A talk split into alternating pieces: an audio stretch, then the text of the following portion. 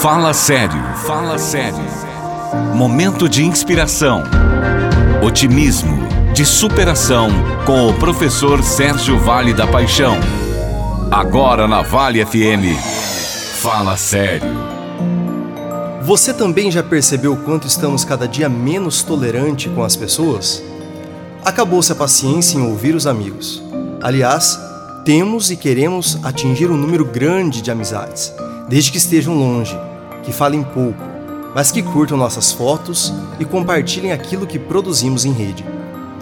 Nos ambientes de trabalho e convívio social, tudo, absolutamente tudo, tem sido motivo de comentários maledicentes e de julgamentos, e vamos cada vez mais nos reprimindo e tendo a impressão de que estamos vivendo uma crise existencial.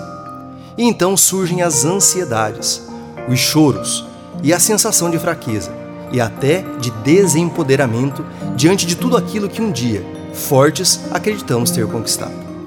E de repente você se dá conta de que já faz alguns minutos que está deslizando o seu dedo na tela do smartphone e observando postagens dos contatos sem critério nenhum, sem busca alguma. E deixou perder um tempo precioso que poderia ter sido aproveitado numa conversa com amigos, com a família, com uma boa leitura, por exemplo. Isso é sinal de que a tecnologia também está afetando você e a sua vida, e não só a das crianças de hoje, como se costuma afirmar. Vivemos como escravos da aparência, das imagens bonitas nas postagens das redes sociais. Supervalorizamos o padrão de vida ideal do outro, do amigo da rede social, já que é ele quem tem o corpo ideal, a melhor roupa e está sempre em lugares que também nós gostaríamos de estar. Mas não podemos, pois temos contas a pagar e trabalho, muito trabalho. Interessante como temos tido a equivocada impressão de que é só o outro que é feliz e não possui problemas, não é? Como tem sido fácil falar o que pensamos em tom de indiretas, ou mesmo nas diretas, estando por detrás de uma tela de celular ou de computador. Tornamos-nos mais fortes e capazes de dizer coisas que o olho no olho não nos permite, não nos encoraja. E diferente do que se pensava que isso seria problema para as futuras gerações, a situação tem se tornado caótica também para aqueles que, aos poucos, foram migrando para os ambientes virtuais de comunicação e interação e fomos, aos poucos, nos permitindo que esse universo tomasse conta de nosso tempo e de nossos espaços.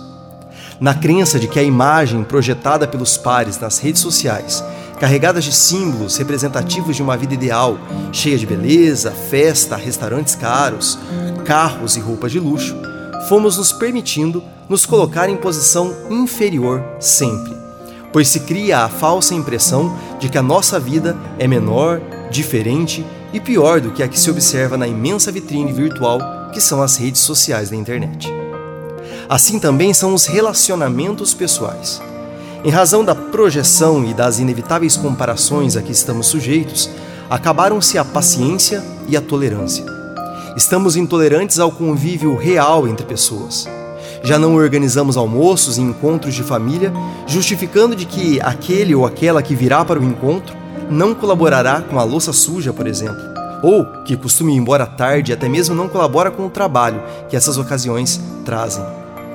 Há também as críticas, sempre as críticas que serão produzidas a alguma coisa ou a alguém no momento do almoço, e por isso, o melhor é não fazer almoço juntos, não ter tempo para conversar olhando no olho e talvez prefiramos ficar em casa, a sós, com o celular na mão, deslizando o dedo na tela novamente.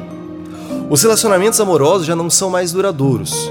Juramos amor eterno e apaixonados, dizendo nosso sim, eu te amo como você é e para sempre mas as inúmeras possibilidades fazem com que a eternidade seja fugaz.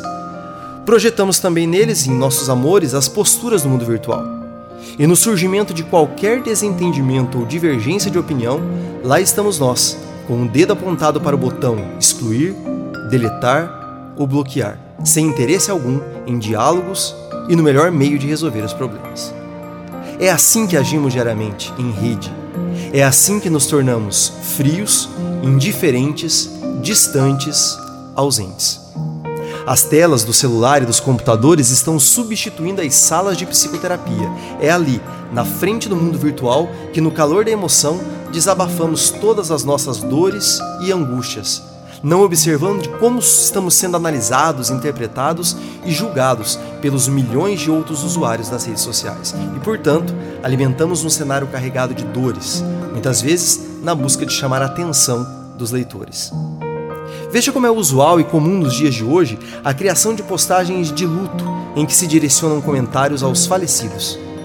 O diálogo com a pessoa que se foi nada mais é do que uma forma de mostrar ao mundo as nossas dores, o sofrimento da perda, mas na expectativa de que tenhamos comentários e manifestações de nossos amigos, em tom de conforto, pois sabemos que o interlocutor real da postagem, o falecido, não tem, até que nos provem o contrário, acesso a esse texto produzido em rede. Precisamos de maneira urgente, numa velocidade que supera o dos avanços das tecnologias, encontrar equilíbrio na forma como estamos imersos nesse universo virtual. Dar passos para trás no sentido mais positivo do termo e retomar encontros consigo mesmo e com outros, em busca de uma vida saudável em que se retome a leveza e a sensação de estar verdadeiramente acompanhados. Encontrar vivacidade e prazer em encontros e, no meio do caminho, encontrar a leveza e a doçura de uma vida que vale a pena ser vivida sem a pressão e a ansiedade, frutos de uma permissividade que, sem querer, fomos permitindo tomar conta de nosso dia a dia. Quer mais conteúdos como esse? Acesse minha página do Facebook e no Instagram, Sérgio V Paixão, ou no meu canal do YouTube, Educar com Paixão. Eu te desejo um excelente final de semana e até o próximo Fala Sério. Você acabou de ouvir na Vale FM com o professor Sérgio Vale da Paixão. Fala Sério.